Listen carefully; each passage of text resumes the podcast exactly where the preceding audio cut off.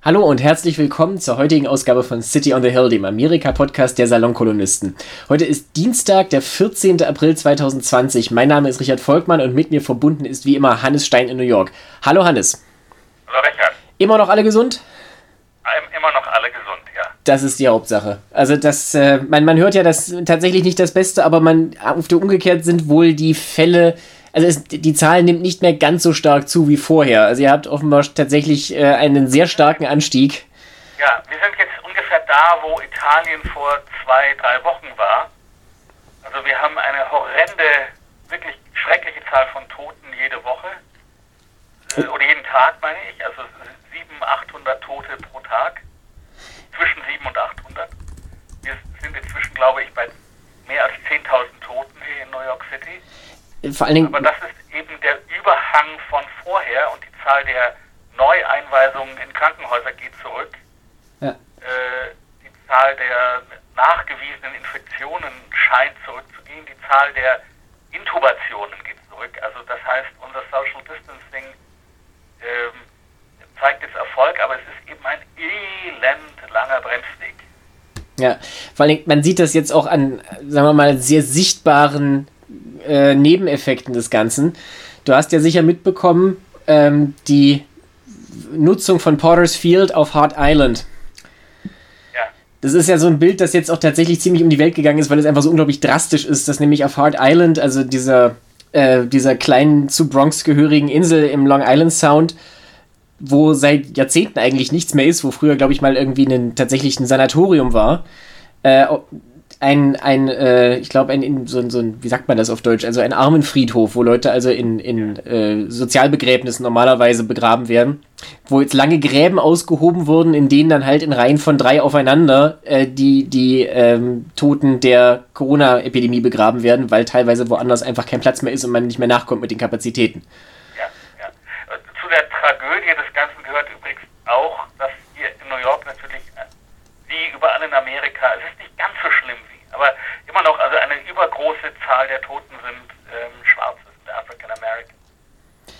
Ja, ich meine, das ist, man sieht das ja auch überall. Also die Leute, die natürlich, äh, sagen wir mal, am ehesten durch soziale Netz fallen, weil sie eben zum Beispiel keine Krankenversicherung mehr haben, wenn sie ihren Job verlieren, was schnell passiert ja. natürlich, wenn. Es liegt, es liegt, daran zum Teil, aber es liegt zum Teil auch daran, dass Schwarze eben ähm, mehr dieser sogenannten Vorerkrankungen.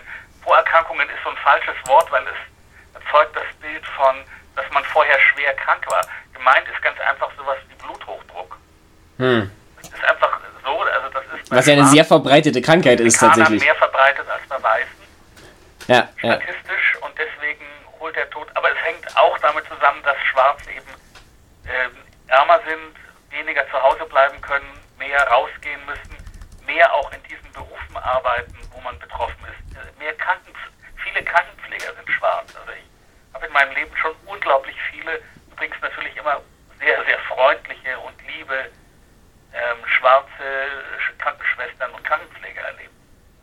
Die sind jetzt natürlich dann buchstäblich an vorderster Front und eben auch besonders gefährdet. Ja. Und äh, übrigens auch Leute im, im äh, öffentlichen Nahverkehr. Nicht? Also ja. ich glaube, ja. die, die, die Metropolitan Transport Authority hat mehr als 40 Tote jetzt zu beklagen.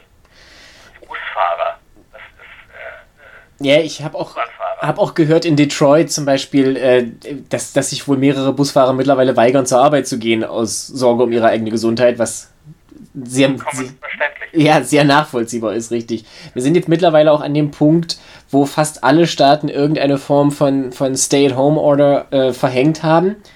Es ja, sind sogar South Dakota, wo es mittlerweile den, äh, äh, auch einen richtigen Herd gibt, weil die dortige Gouverneurin sich so lange geweigert hat, das mitzumachen. Das wollte ich jetzt gerade ansprechen. Ich bin aber etwas verwundert, weil mein letzter Stand war, dass es da immer noch keine Stay-at-Home-Order gibt. Also das habe ich zumindest noch vor. Gibt noch keinen, okay. Das habe ich erst vor drei Stunden gelesen. Es kann natürlich sein, dass sich, dass sich das ähm, mittlerweile noch verändert hat, aber das ist ein ganz besonders e extremer Fall, der eben auch diese, wie soll ich sagen, die Partei, parteiliche Durchdringung dieser Debatte noch einmal schön auf den Punkt bringt, um es jetzt mal ganz freundlich auszudrücken.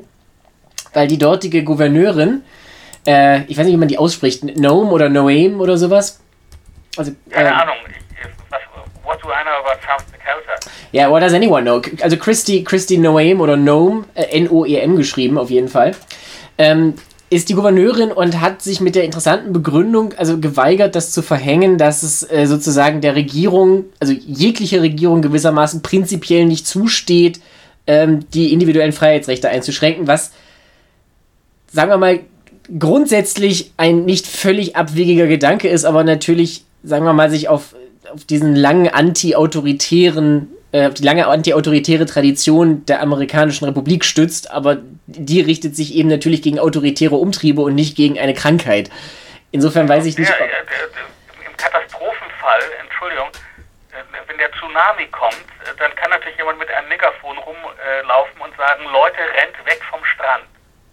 Ja, und es steht jedem Individuum jemand frei, das zu ignorieren. Der kann dafür angestellt sein und der kann auch Leute, die dann immer noch stehen bleiben. Wobei das, das Beispiel gar nicht so gut ist, denn da geht es hier nur darum, dass Leute sich selber entwickeln. Ich, ich wollte gerade sagen, wer, genau. wer gerne möchte, kann am Strand bleiben. Also das. Ja, ja während äh, äh, äh, also ich meine, die, die, große Geschichte ist ja ist folgende. Ich meine, das, das Virus ist unglaublich schnell. Ja. Und inzwischen verstehen wir ja auch warum. Weil nämlich offenbar vielleicht die Hälfte der Vektoren, also die Leute, die das Virus weitertragen, Leute sind, die völlig asymptomatisch sind. Ja. Und das heißt, das Virus ist eben hat sich natürlich als erstes verbreitet in urbanen Ballungsräumen. Und New York ist, wie gesagt, ein einziges Petri-Dish. Acht Millionen Leute, die ja. nah beieinander wohnen. Aber eben nicht nur, ich meine auch, auch Detroit und Chicago und eben auch dieser ja. eine, das eine Ding in. Alle großen Städte, ja. die es aber natürlich den beiden Dakotas gar nicht gibt, sondern das sind sehr ländliche Gemeinden. Aber da das Virus so schnell ist und da es von asymptomatischen Leuten vor allem oder zur Hälfte oder zu einem Drittel, was wissen wir, weiter verbreitet wird, ist es eben längst in ländlichen Gebieten. Das ist, das ist die große Geschichte. Und was eben diese dumme Gouverneure nicht versteht, das ist, dass man sehr wohl in einer solchen Lage ähm, ähm, ein Zwangsmittel anwenden darf und sogar muss, nämlich um Leute zu schützen. Wir, wir können, wir können dann äh, also alles, alles andere folgt danach. Aber erstmal müssen ja die Leute am Leben bleiben. Ja, und ich meine, das ist, das ist genau der richtige Punkt. Es ist halt auch so, dass es da natürlich eine, die, die, die Instinkte, die es gibt gegen ähm, staatliche Regulierung, sind ja durchaus ehrbar und ehrenwert, aber in diesem Fall eben doch vollkommen verfehlt, zumal es eben auch einen ganz, ganz klaren äh, Infektionsherd in diesem Fall gibt, nämlich in Sioux, Sioux Falls, der größten Stadt in, in South Dakota, mit Abstand größten Stadt, also fast ein Viertel der Einwohner des ganzen Staates leben da, äh, gibt es eine Fabrik, die Schweinefleisch verarbeitet. Ja. Und in dieser Fabrik gibt es mittlerweile mehrere hundert, wenn ich es richtig in Erinnerung habe, ähm, Fälle von Coronavirus, was glaube ich fast ein Drittel der Fälle in dem gesamten Staat ist. Und äh, erst nach langem Hin und Her und, und äh, auch nur unter lautem und hörbarem Murren hat sich der Betreiber jetzt selbstständig dazu entschlossen, dieses Werk zu schließen für den Moment. Und es ist aber, auch das hat alles noch nicht zu einem Umdenken geführt, dahingehend, dass man jetzt tatsächlich die Leute dazu bringt, drin zu bleiben. Das ist besonders deshalb interessant, weil eben auch der Bürgermeister von Sioux Falls, der seinerseits ebenso wie die Gouverneurin Christy Nome ähm, Republikaner ist, vehement dafür streitet, dass die Leute unbedingt zu Hause bleiben. Aber natürlich hat er als Bürgermeister nur sehr begrenzten Einfluss, also er hat eigentlich nur Einfluss in seiner eigenen Stadt und selbst da kann er nicht durchregieren, weil natürlich die Gouverneure ein Höchstmaß an exekutiver äh, Gewalt haben in den Bundesstaaten. Und dann ist es auch kommt ja noch hinzu, dass anders als jetzt beispielsweise in Deutschland die Städte in Amerika ja häufig auch sehr, sehr enge Grenzen haben. Also das, was wir in Deutschland, als, also was, was wir so kennen als Städte in Amerika, sind ja häufig eigentlich die Ballungszentren. Ja? Las, der Las Vegas Strip zum Beispiel liegt ja nicht mal in Las Vegas, rein technisch gesehen, nach den Grenzen. Und das ist in Sioux Falls natürlich nicht anders. Und diese 700 oder was es da gibt, Umlandgemeinden, da kann jeder machen, was er will. Deswegen ist das wirklich der Kampf gegen Windmühlen. Aber die, also ich meine, das ist ein besonders krasses Beispiel, die Gouverneurin in dem Fall. Sie hat sich auch in der Pressekonferenz immer wieder auf Trump bezogen und auf dieses Hydroxychloroquine, worüber wir letzte Woche gesprochen haben. Also, that's a train wreck, ja? Naja, ich meine, das Argument läuft hinaus auf den alten und wahren Satz, the Constitution is not the Suicide Pact. Und das, das muss man halt kapieren. Ja, das ist, ist es richtig, aber ich meine, man muss halt auch nach dem nach dem, wie soll ich sagen, nach dem Geist des Dokumentes gehen und nicht nur nach seinen Buchstaben im Zweifelsfall. Wenn man aber sich natürlich weigert, also wenn man den Geist partout falsch verstehen will, dann kann auch sowas dabei rauskommen. Aber ich habe so ein bisschen den Eindruck, reden es geht. Wir über was, reden wir über was Netteres, was Schöneres, reden wir über Wisconsin. Ja, es ist ja auch gar nicht so weit weg. tatsächlich. Ne? Also ich meine, zwischen von South Dakota muss man nur durch Minnesota und dann ist man in Wisconsin und über Wisconsin hatten wir letzte Woche schon gesprochen, denn dort war ja die Vorwahl der Demokraten, die wenig überraschend Joe Biden gewonnen hat. Es war aber auch noch eine weitere Wahl, nämlich die eines Richters am obersten Gerichtshofs des Staates Wisconsin. Und da sind normalerweise ja, wie wir festgestellt haben, eigentlich nicht parteiische oder parteiliche Wahlen. In der Theorie. Praktisch war das aber da natürlich auch nicht so. Aber Hannes, ich will dir nicht das Wort abschneiden. Bitte schön, du wolltest ja gleich ja, dazu loslegen. Der Grund, warum die Republikaner darauf bestanden, mitten in einer Pandemie zu wählen und Briefwahl möglichst schwer zu machen und so, war, dass sie ihren ähm, konservativen Kandidaten für diesen Supreme Court, also für diesen Posten am obersten Gerichtshof des Bundesstaates Wisconsin, die Republikaner wollten ihren Kandidaten durchboxen. Ja. Ein, ein Herr namens Dan Kelly. Ja. Und das Interess und der, die, die Gegenkandidatin ist äh, Jill Karofsky. Und das Interessante ist, dass bei dieser Wahl es so überhaupt nicht funktioniert hat, was die Republikaner gerne wollten. Nein, es ist komplett. Jill Karofsky hat nicht nur gewonnen, sondern sie hat mit einer so überwältigenden Mehrheit gewonnen, dass es schon richtig blamabel ist für Herrn Kelly. Ja, vor allen Dingen, ich meine, das waren jetzt über 10% Vorsprung, was für, ein, für einen äußerst engen Staat wie Wisconsin ja praktisch ein Erdrutschsieg ist. Ja, also selbst, wenn man natürlich hinzusagen muss, es haben, also die, die Zahl der Wähler war verhältnismäßig gering und es ist eine Wahl im Frühling, das nehmen nicht alle so ernst. Aber wenn man das mal alles beiseite lässt, es gab ja auch andere Wahlen im Frühling und die waren auch häufig eng. Und trotzdem ist es dieses Mal halt so ein absoluter Blowout gewesen. Ja. Also, das heißt, das heißt dieses, das, das für mich Ermutigende daran. Also wir haben ja letzte Woche gesagt, Wisconsin war so eine Art Probelauf für den November, nämlich die Republikaner werden versuchen, so viele Leute wie möglich am Wählen zu hindern, mit allen schmutzigen Tricks. Und schmutziger als Wisconsin geht es ja fast gar nicht mehr. Und es hat nicht funktioniert.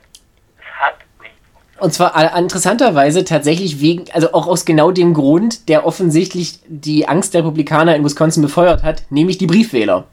Also es ja. waren nicht die Leute, die dann nachher mit den selbstgenähten Atemmasken oder mit den Kaffeefiltern vorm Mund sich in die Wahllokale geschleppt haben. Zumal es, wie gesagt, zum Beispiel in Milwaukee ja viel zu wenig gab, sondern es waren halt die Leute, die per Brief gewählt haben. Und das muss eine so überwältigende Anzahl gewesen sein, dass also die, die tatsächlich physisch anwesende Wahlbevölkerung überhaupt keine Möglichkeit hatte, dagegen anzukommen.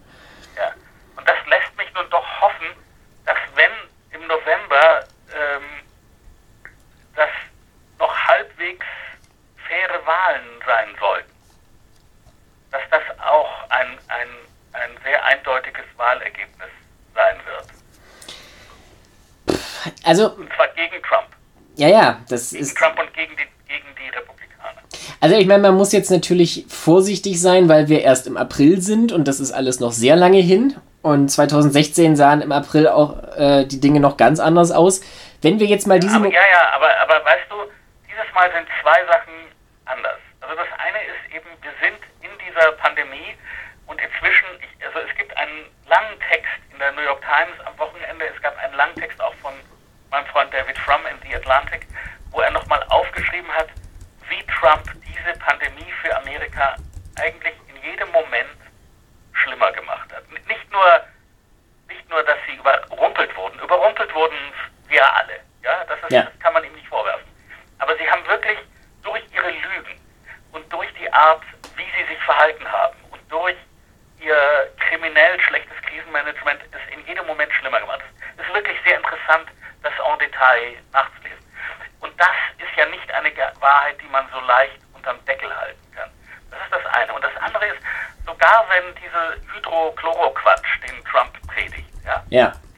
sogar wenn das morgen anschlägt, und die ganzen Leute, die unter den Ventilatoren liegen und nach Luft japsen, durch ein Wunder geheilt sind und für, äh, für Amerika das Ganze sich in die Pandemie sozusagen ähm, sich in etwas viel weniger Schlimmes verwandeln sollte. Was ja übrigens wirklich, also ganz ohne Ironie jetzt, natürlich zu wünschen ist. Richtig, also ich meine, wir können ja uns alle nur wünschen, dass es einen normalen Wahlkampf gibt, in dem normale Politiker gegeneinander antreten, ohne dass es also dabei um Leben und Tod geht. Dann, sogar dann, wenn das passiert, die ökonomischen Folgen, die sind bis November gar nicht ausgestanden, sondern die werden eher schlimmer werden. Das stimmt, wobei ich da... Das einzige Argument, das Trump für sich ja in Wahrheit hatte, war, dass er sagte, die Demokraten können können reden und dieses ganze Russland und Ukraine, wen interessiert das? Ich habe so eine tolle Wirtschaft hingekriegt. Dieses Argument schmilzt gerade dahin wie Langnese-Eis. Gibt es Langnese-Eis noch in Deutschland? Na, aber selbstverständlich. Okay, also wie, wie Langnese-Eis an einem Augusttag. Aber Hannes, Gegenargument ist folgendes. Der Trump-Bump, den er hatte, also wo ein paar mehr Leute für ihn waren wegen diesem Rallying Around the Ja. Effect, der ist längst wieder weg. Ja, das stimmt. Also da ist, da ist schon deutlich wieder eine Abkühlung zu sehen. Wir sind jetzt wieder bei 44% Zustimmung, laut 538. Das ist so ziemlich das, was er, also das ist nicht schlecht im Durchschnitt der letzten dreieinhalb Jahre, aber auch nicht super toll. Für, für Trump ist das nicht schlecht. Ja, ja, natürlich für Trump, klar. Für jeden anderen, klar. Aber was, was ich, ich, ich möchte trotzdem noch einen Gegenstandpunkt formulieren. Ich glaube, je länger, also so paradox das klingt, aus Sicht der Wirtschaft, je länger die Pandemie dauert, desto besser ist es für Trump. Und lass mich kurz erklären, warum. Je länger die Pandemie anhält, oder andersrum, je eher die Pandemie endet, desto mehr kommt es auf politisches Geschick an und auf politisches Können, also auf das Kerngeschäft eines Präsidenten im eigentlichen Sinne des Wortes, ob die Wir- Wirtschaft wieder läuft oder nicht. Weil bis, wenn, die, wenn der Virus und die Folgen nicht mehr so sehr das, das Geschehen bestimmen, dann kommt es eben auf originär politische Rahmenbedingungen an, ob die Wirtschaft wieder anspringt oder nicht. Ja, und dann, also mit jedem Tag, der sozusagen ohne Virus vergeht, steigt der Anteil von Trumps Verantwortung daran, wie die Wirtschaft dasteht, zumindest in der Wahrnehmung. Wenn dagegen jetzt tatsächlich bis August oder September immer noch irgendwelche einschränkenden Maßnahmen gelten, ich meine, du hast ja selber gesagt, selbst seine ärgsten Feinde bescheinigen Trump, er ist nicht ursächlich schuld an dem Virus. Das ist ja auch Quatsch. Er kann dann aber natürlich für sich in Anspruch nehmen, weil das alle wissen, die Wirtschaft liegt am Boden, aber das war der Virus, dagegen konnten wir uns nicht wirklich wehren, das war nicht zu vermeiden, seht euch alle anderen Länder an. Verstehst du, was ich meine? Ja, aber äh, dann bleibt trotzdem äh, äh, die, äh, die Tatsache, dass äh, und wie er über das Virus gelogen hat und dass. Und das ist, das ist im August, das ist im Spätsommer ein halbes Jahr her, das weiß kein Mensch mehr bis dahin. Doch, doch, das, das weiß man dann schon noch. Das wissen vor allem dann die Leute, die, die. Ich meine, eine, übrigens der erste Tweet in letzter Zeit, finde ich, den Trump abgesetzt hat, war, dass er gesagt hat, vergessen wir das Ganze doch. Wir, sollten diese ganze Pandemie, sobald es vorbei ist, ganz schnell vergessen. Ich meine, außer natürlich die Leute, die Angehörige verloren haben, naja, aber sonst vergessen wir es doch einfach. Das hätte er gerne. Das hätte er natürlich gerne, dass die Leute diese Pandemie vergessen. Ja klar, ich meine, für ihn ist das, das ist halt nur Stress, ja, in jedem Fall. Wenn es gut läuft, ist es, also wenn es schlecht läuft, ist... sich, Ja, aber das vergisst sich nicht so schnell.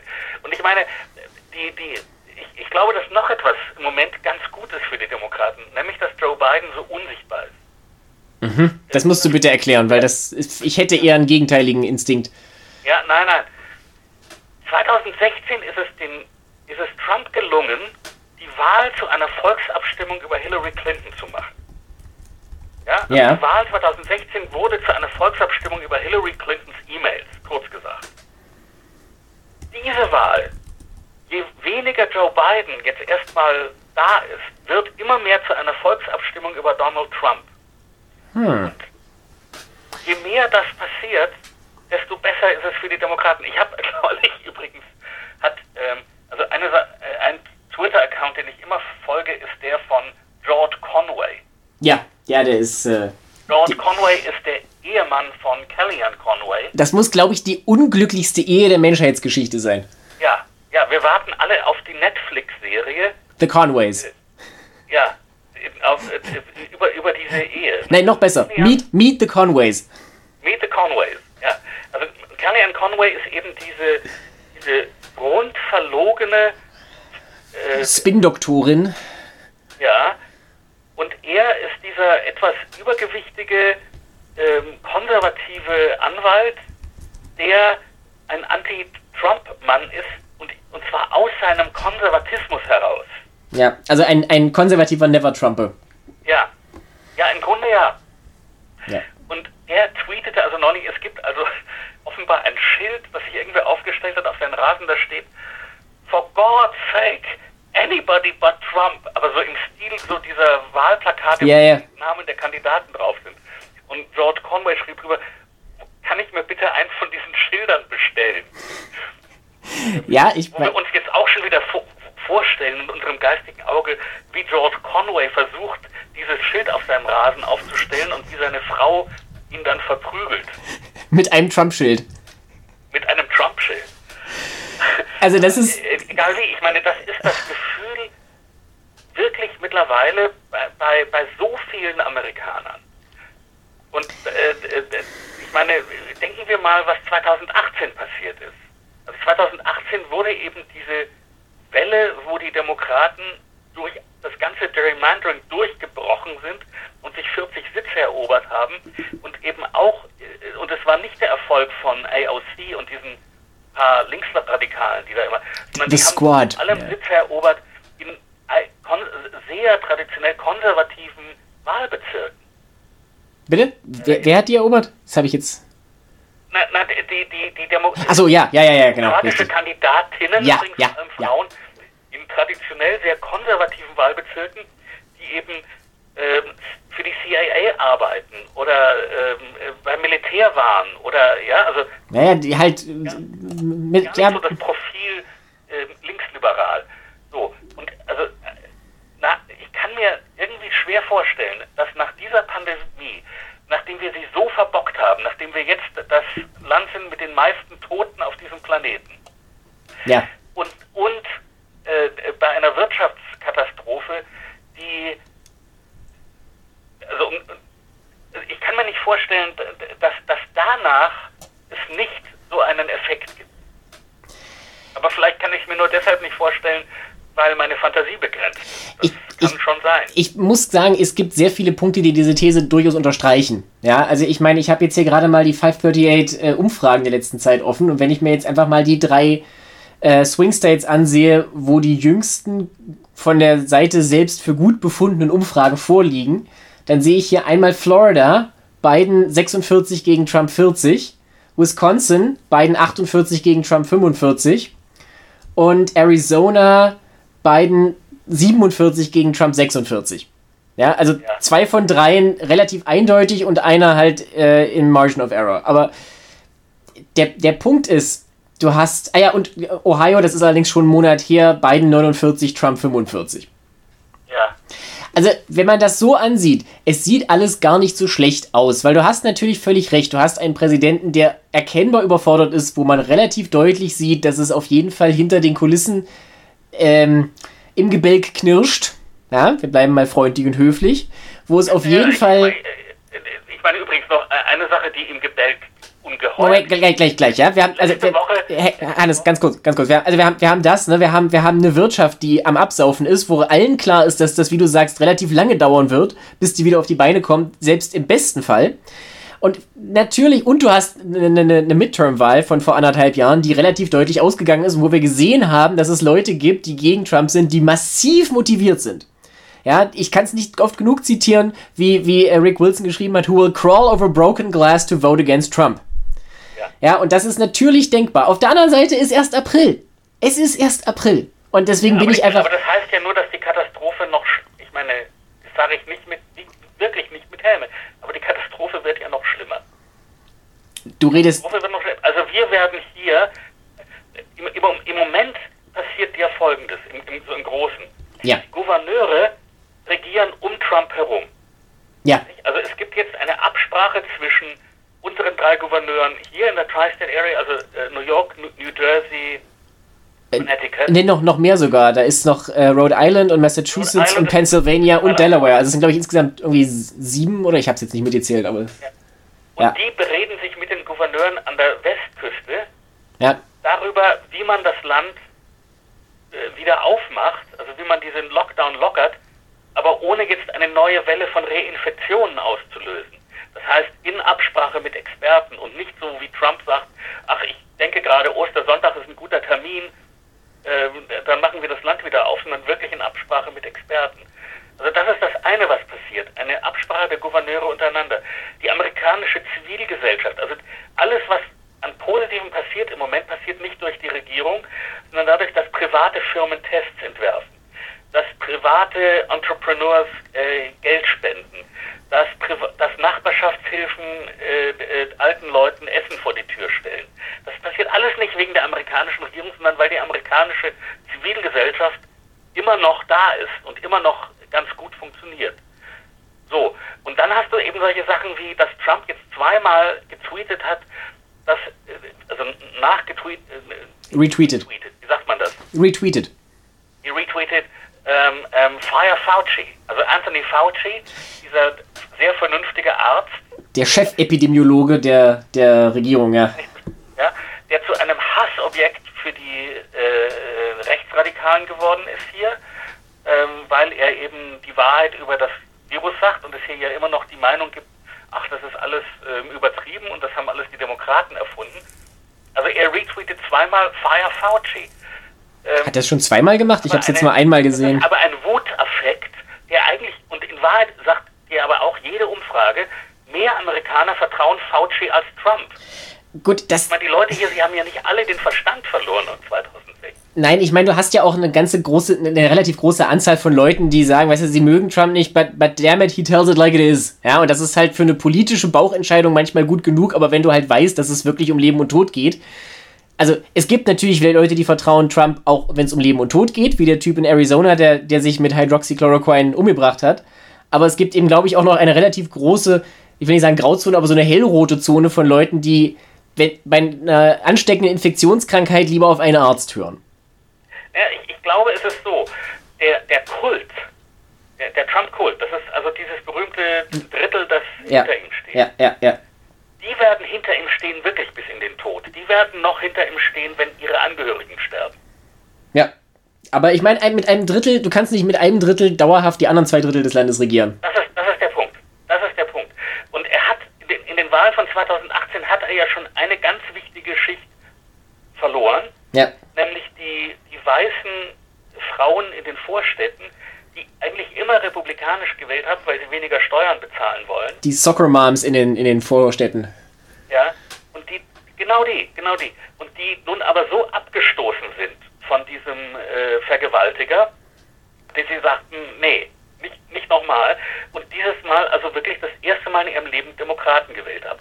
Die sind, die waren kurz jetzt wieder bei ihm am Anfang der Seuche und sind schon wieder weg. So. Und ich, ich glaube aber, dass er da, dazu noch, also viele Leute, die eigentlich unpolitisch sind. Ich meine, man muss sich ja mal klar machen, dass die Hälfte der Amerikaner in einer normalen Zeit den Namen des Vizepräsidenten nicht kennen. Es geht ja auch ma also maximal 55% überhaupt zu einer Wahl. Das macht man sich ja auch oft nicht bewusst. Also eine, eine hohe Wahlbeteiligung bei einer Präsidentschaftswahl ist eine, die an 60% herankommt. Das ist in Deutschland normalerweise so ein Wert, bei dem alle Betreten auf den Tisch gucken und sich fragen, was schiefgelaufen ist. Richtig. Und, und, und, und jetzt sind wir in einer Position, wo plötzlich doch sehr klar wird, dass es nicht um Showgeschäft geht. Und dass, äh, dass man nicht irgendwas sagen kann, was dann nicht stimmt, ohne dass es Folgen hat. Jetzt hat es Folgen. Wenn man etwas sagt, was nicht stimmt, hat es Folgen. Ja, ja, das ist. Und zwar unmittelbar spürbare Folgen im Leben jedes einzelnen Amerikaners. Und das ist, glaube ich, doch eine andere, ein anderes Spiel. It's a different ballgame. Eine, eine andere Qualität, wie es so schön heißt. Ja. Aber dann ist, ich meine, vor dem Hintergrund ist es aber klar, dass natürlich Fauci jetzt auch nicht mehr so gut dasteht, weil er Trump ja auf die eine oder andere Weise notwendigerweise das Rampenlicht wegnimmt, einfach ausweislich seiner Expertise. Also er hat natürlich, er bekommt einfach Sendezeit, weil er dafür da ist, Sachen von der Expertenposition aus zu kommentieren. Ja, und, und dann widerspricht er Trump. Ich meine, Richtig. Er Und er, und er macht. Und, und einfach nur, weil er seit 36 Jahren in dieser Position ist und unter Regierungen beider Parteien gedient hat, glaubt er jetzt, dass er einfach weiterhin äh, nur, also sich, sich nur der Expertise gebunden fühlen darf, anstatt, ne? Und ich meine, Trump hat ihm für diese Verhältnisse schon relativ, eine relativ lange Leine gelassen. Also andere in vergleichbaren Positionen wären wahrscheinlich längst gefeuert. Man muss auch davon ausgehen, dass es ziemlich viele Leute gibt in der, im zweiten Glied in der Regierung, die darauf hinwirken, dass Fauci nicht entlassen wird. Weil ich meine, man kann ihn natürlich nicht entlassen, er würde halt irgendwie versetzt oder sowas. Ne? Das ist halt auch schon. Aber, aber der halt, dass er aus dieser Position jetzt nicht mehr, der, dass er diese Position nicht mehr hätte, die er jetzt hat. Aber die, die Optik wäre natürlich fatal. Wenn du. Optik, die Optik wäre fatal für Trump. Ja, ja, das meine ich. Ja, und ich, und ich meine, so ein paar äh, Republikaner im Senat zum Beispiel wissen das. Ne? Was, was ich mich frage, ist, wann der Moment kommt, wo diese, also ich meine, also einer, oder ich fange mal anders an, einer meiner, äh, einer der Leute, die ich am meisten vera verachte in diesem ganzen Spiel, ist Mitch McConnell, der, der republikanische Sprecher äh, des Senats. Der, der Mehrheitsführer im Senat, ja. Warum der konkret? Ja, weil, weil das ein. Ich bin ja gegen Hitler-Analogien, aber jetzt. Vorsichtig, Hannes, vorsichtig. Unterdrücken. Es ist sozusagen Hindenburg. Ja. Also so, so, wie Hindenburg sich in Bezug auf Hitler verhielt, so verhält sich Mitch McConnell in Bezug auf Trump. Er ist ein, ein Konservativer, der im Grunde kei fast keine der Positionen von Trump teilt, der ihn nur aus einem Grund unterstützt, weil er an der Macht bleiben will. Naja, du hast, du, ich glaube, ich glaube, der Hindenburg-Vergleich ist ganz gut, weil du hast ja das gesamte republikanische Establishment gehabt, das relativ bald, sobald deutlich wurde, dass Trump tatsächlich der Kandidat würde oder dass er Präsident ist, natürlich haben die alle gedacht, naja, der ist ja eh äh, dumm wie ein Brett, den biegen wir uns schon irgendwie hin. Was ja auch, äh, und der, der wird, das, das Amt wird ihn ein bisschen zähmen und dann können wir ihn lenken und der ist, ne? Das kommt uns alles schon ein bisschen bekannt vor. Also funktional ja, gibt es. Ihn in die Ecke äh, drängen, bis er quiekt, hieß das. Ja, ja das war natürlich, das war natürlich Hybris und äh, äh, erstaunlich schlechte Planung von Leuten, die da sind, wo sie sind, weil sie hervorragende Taktiker sind. Aber das funktioniert natürlich nur, wenn du als Taktiker mit anderen Taktikern zu tun hast. Ja, das ist wie das berühmte Gleichnis von der, von der Taube, gegen die du beim Schach nicht gewinnen kannst.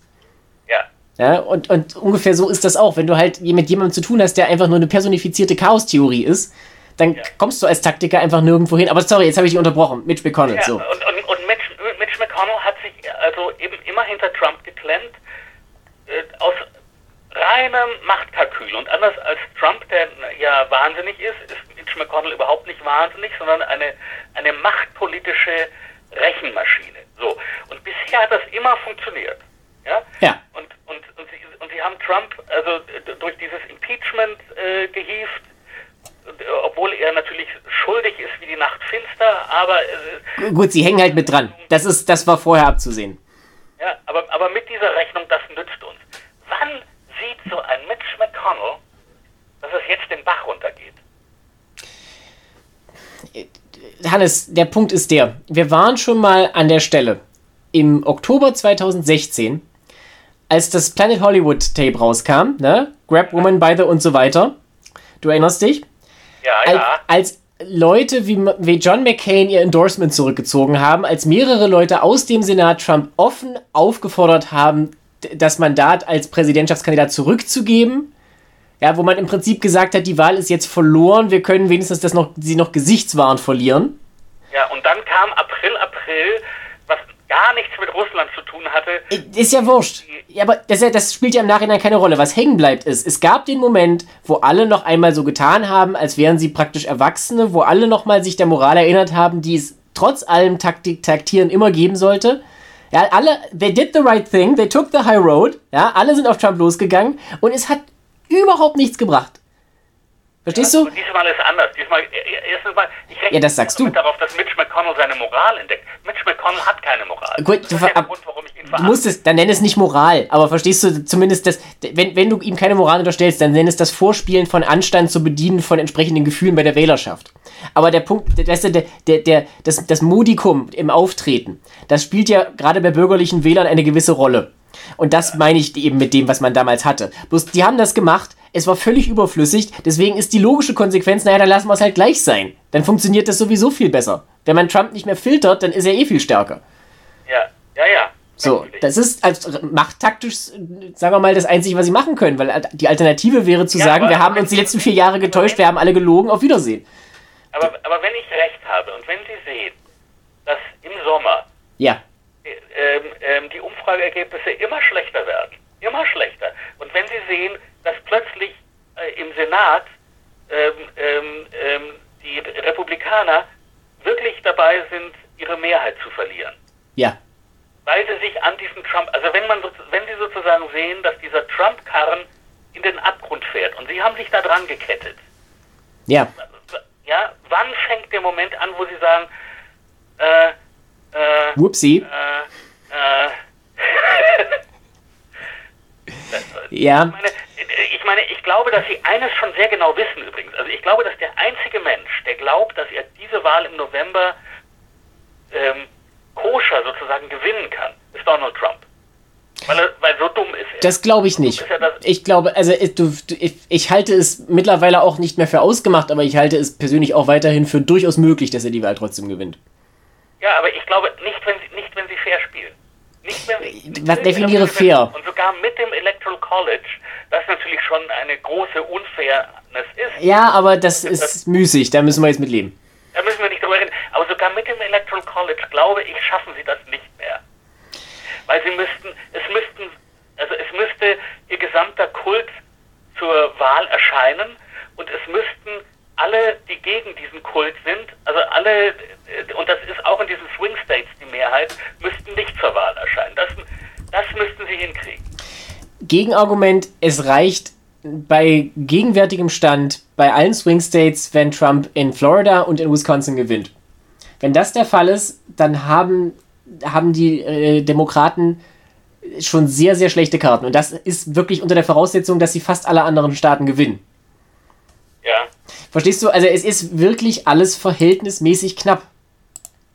Ich persönlich ähm, schreibe da nichts ab. Also ich gehe davon aus, ich habe jetzt gerade die Karte vor mir. Wenn tatsächlich alle Swing States außer Arizona an die Demokraten gehen und umgekehrt aber Wisconsin und Florida an die De Republikaner, ja. dann haben wir 269 gegen 269.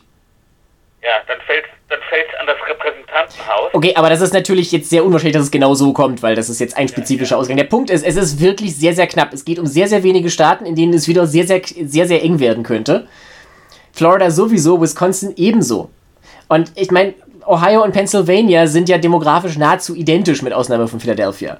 Die, weißt du, die könnten auch genauso gut andersrum. Also, das ist momentan totale Kaffeesatzleserei, will ich damit sagen. Es kann ja, durchaus sein, dass er gewinnt. Ja, ja. Aber, aber, jetzt, aber jetzt wollte ich, reden wir mal noch über was anderes. Ja, Entschuldigung. Wir, wir, was auch wichtig ist, nämlich, wir, reden wir mal kurz darüber, dass, dass ja nun ähm, Genosse Biden, äh, Genosse Sanders meine ich, Entschuldigung, dass ja Genosse Sanders mittlerweile netterweise das Handtuch geworfen hat. Genau, das ist jetzt wieder was, was sehr für die Demokraten spricht, dass Bernie jetzt tatsächlich nach langem Zögern endlich ausgestiegen ist aus dem Rennen und, das ist noch viel wichtiger, auch gleich und tatsächlich auch, ich würde sagen, aufrichtig ein Endorsement für Joe Biden abgegeben hat. Ja, also mit, mit, mit wirklich wunderbaren Soundbites, so wie Joe, we need you in the White House. Ja, also das ist wirklich, das, das ist eine Form Obama, von... Und Obama wird das heute nochmal wiederholen. Genau, Obama hat es heute durchsickern lassen, dass er ihn ebenfalls endorsed, was jetzt keine Überraschung mehr ist, nachdem er der einzige Kandidat ist und es war sein Vizepräsident. Ja. Aber Obama jetzt... Und, und, jetzt... und jetzt möchte ich mal auf etwas hinweisen, was im Hintergrund dessen steht und was, glaube ich, für die Wahl im November wichtig ist. Also, der typische Sanders-Unterstützer ja. ist ein weißer, akademisch gebildeter mit 30er, der, der irgendwo ziemlich komfortabel lebt. Der ja. typische Biden-Unterstützer oder eine sehr große Zahl von Biden-Unterstützern sind schwarz. Ja. Das heißt, Biden hat the black vote und wenn noch Obama das unterstützt, ist, hat er das sowieso. So. Und jetzt nimm noch mal dazu die entsetzliche Tatsache, dass Schwarze unter den Opfern dieser Epidemie besonders stark vertreten sind. Also das heißt, bis im November werden sehr viele schwarze Familien, was furchtbar ist, einen, mindestens einen Angehörigen zu beklagen. Ich, ich weiß nicht, ob das jetzt die alleinige, ob das die Wahlentscheidung auf diese Weise nein, nein, so nachhaltig... Moment, Moment, ich, es kommt noch was Zweites. Von, den Öko, von dem ökonomischen Downturn ist wieder eine andere Gruppe vor allem betroffen, nämlich Latinos. In ganz hohem Maß. Das ist richtig. Die bisher übrigens überwiegend für Sanders waren, interessanterweise. Ja. In den Vorwahlen, also in den Staaten, wo sie. Äh, ja, naja, es gibt, es gibt junge, das, das ist wieder eine, eine eigene Geschichte. Viele junge Latinos, die kapieren, dass wenn sie in die Mittelklasse wollen, sie aufs College müssen und die deswegen für Sanders waren, weil der sagt, wir wollen keine College-Gebühren. Ja, gut, das ist eine naheliegende, eine naheliegende Begründung. Das, was, was ich übrigens auch völlig, einen völlig honorigen Grund finde.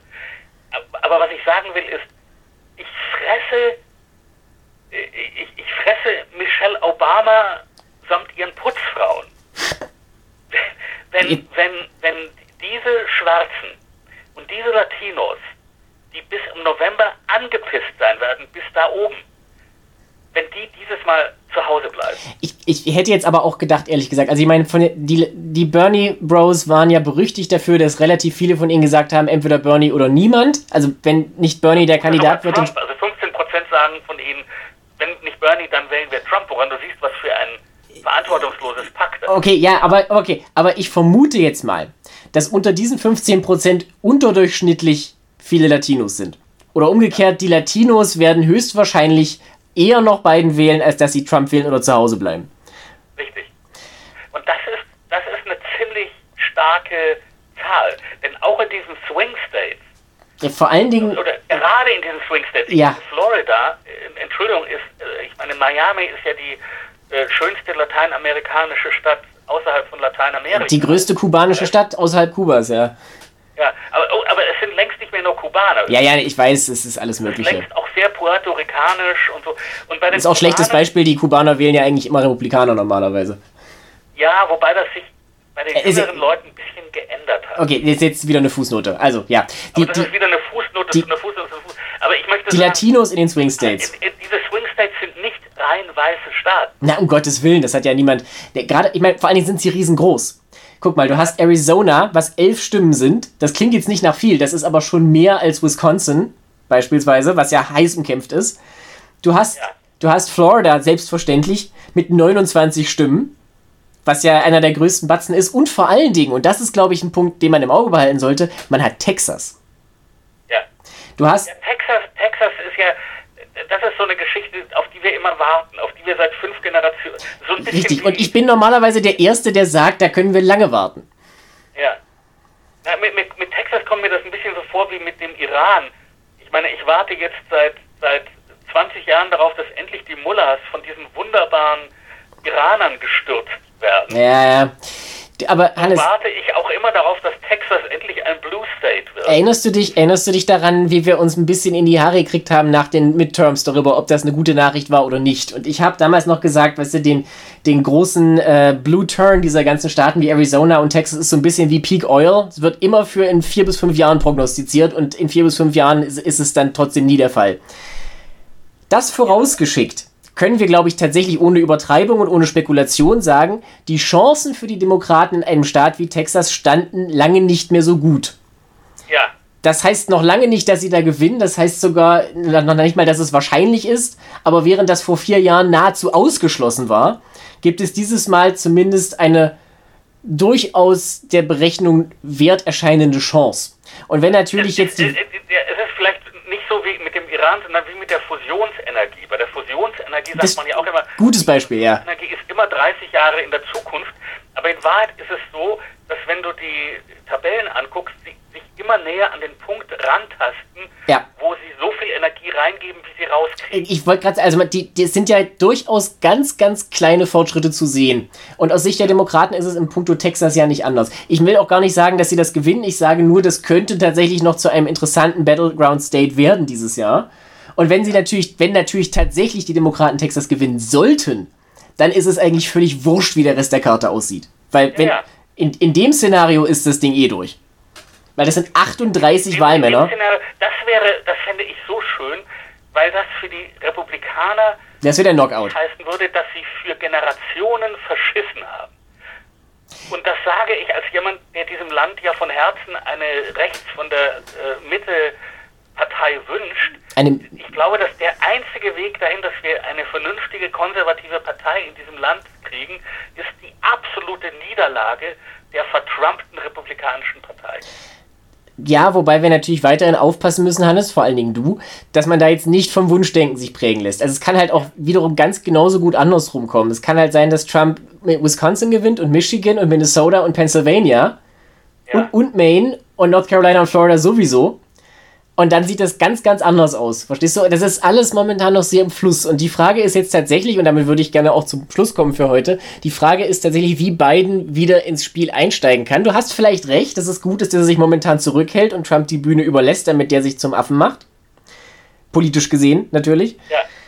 Aber irgendwann wird er wieder in den Wahlkampf einsteigen müssen und die Frage ist tatsächlich, wie macht man das? Den Republikanern traue ich zu, dass sie ihren Parteitag zum Beispiel auf jeden Fall durchziehen, einfach Because, ja, der ist ja auch für August geplant. Die, Repub die Demokraten haben ihren ja bereits verschoben von Juli auf August und denken aber auch jetzt schon laut darüber nach, dass man den irgendwie virtuell macht, weil es sehr unwahrscheinlich ist, dass es im August verantwortungsvoll möglich ist, tausende von Leuten in einem äh, stickigen, in einer stickigen Halle zusammenzubringen. Und, und Biden ist generell halt auch einfach, ich meine, es gibt natürlich auch die ganzen Vorwürfe, dass er halt einfach so ein bisschen sehr haptisch ist und touchy-feely. Es gibt jetzt auch einen Vorwurf tatsächlich von sexuellem Missbrauch, wobei das noch, es ist nicht ganz klar, wie ernst zu nehmen das ist. Er ist halt ein Mensch, der den persönlichen Kontakt braucht. Auch als Wahlkämpfer. Ja. Und wenn er den nicht Naja, hat, der, der ist es schwer. Der entscheidende Punkt für Biden wird sein, wen er als Vizepräsidentin wählt. Ja, aber auch die Frage ist, wann. Ich meine, wenn jetzt, wo er als Kandidat feststeht, wenn die, die Epidemie tatsächlich sich auf hohem Niveau stabilisieren sollte, wenn das nicht mehr schlimmer wird, wenn das auch irgendwann nicht mehr das einzige Thema sein wird, dann wird das natürlich eine ganz entscheidende Frage für ihn sein, gerade weil er sonst kaum Wahlkampf machen kann. Und er kann aber mit diesem Thema natürlich auch nicht unbegrenzt lange punkten. Ich meine, deswegen wird ja normalerweise so da, damit so lange gewartet, damit man das dann eben auch in den eigentlichen Wahlkampf erst reinbringt und nicht jetzt schon jemanden verbrennt als Kandidat. Jetzt ist April. Er muss eigentlich mindestens bis Juli warten. Das ist ein Vierteljahr. Ja, Also, meine, das, ist, das erfordert jetzt wirklich sehr viel strategisches und taktisches Geschick von ihm. Und ich bin gespannt, ob er das hat. Das meine ich jetzt ganz neutral. Ich, habe, ich hoffe es sehr, aber ich bin mir nicht sicher, dass das funktioniert. Weil da gibt es so viele Fallstricke. Trump hat es einfach so viel leichter. Der, der muss einfach nur seinen Mund aufmachen und die Leute applaudieren ihm trotzdem. Und Biden kann halt viel falsch machen. Nicht zuletzt kann er auch immer noch selber Coronavirus kriegen, ganz nebenbei. äh, naja, da- das ist, ja, das, ist, das sind übrigens natürlich die wirklichen ähm, Game Changer. Unwägbarkeiten Ja. der jetzigen Situ- Situation, dass, dass alle krank werden können. Na gut, Trump natürlich Gut, nicht, ja. weil Trump nur Leute an sich ranlässt, die getestet sind, wie wir mittlerweile wissen. Gut, gut. Naja, dann bin ich ja beruhigt. ja, Also, ich meine, gut, wir, wir sind jetzt am Ende mit dem Podcast und wir kommen zum selben Schluss wie immer. Man weiß es nicht. Ja, also behalten wir die das. Zukunft, die Zukunft ist irgendwie schwer vorauszusagen, aber, äh, aber nach, was man eben doch sagen muss ist, also historisch gesehen ist es wirklich so, zwei Drittel der Amerikaner verabscheuen Donald Trump. Er kann ihnen nicht jetzt die Autobahn bauen oder, oder ihnen ein augustisches Zeitalter Vorsicht mit den Hitler-Vergleichen. des Friedens versprechen. Ja, das stimmt. Das, das kann er nun wirklich auf keinen Fall. Zumal er sich ja selbst auch so ein bisschen als Kriegspräsident darstellt momentan. Im Krieg gegen Ja. ein Virus, gegen den nach seiner Aussage nicht einmal mehr Antibiotika helfen. Ja, er hat langsam kapiert, dass ein Virus ein Virus ist. Ja, ja. Und das, it's, it's very smart, Hannes. It's very smart. He's very smart. Ja. Gut, damit äh, mit diesem wunderschönen äh, salomonischen Schlusswort lassen wir es mal für heute bewenden. Ich danke dir vielmals, Hannes. Es war wie immer ein schönes Gespräch. Wir sprechen uns nächste Woche wieder. Bleibt alle gesund. Und wir danken allen Zuhörern. Bleiben Sie uns treu. Bis bald.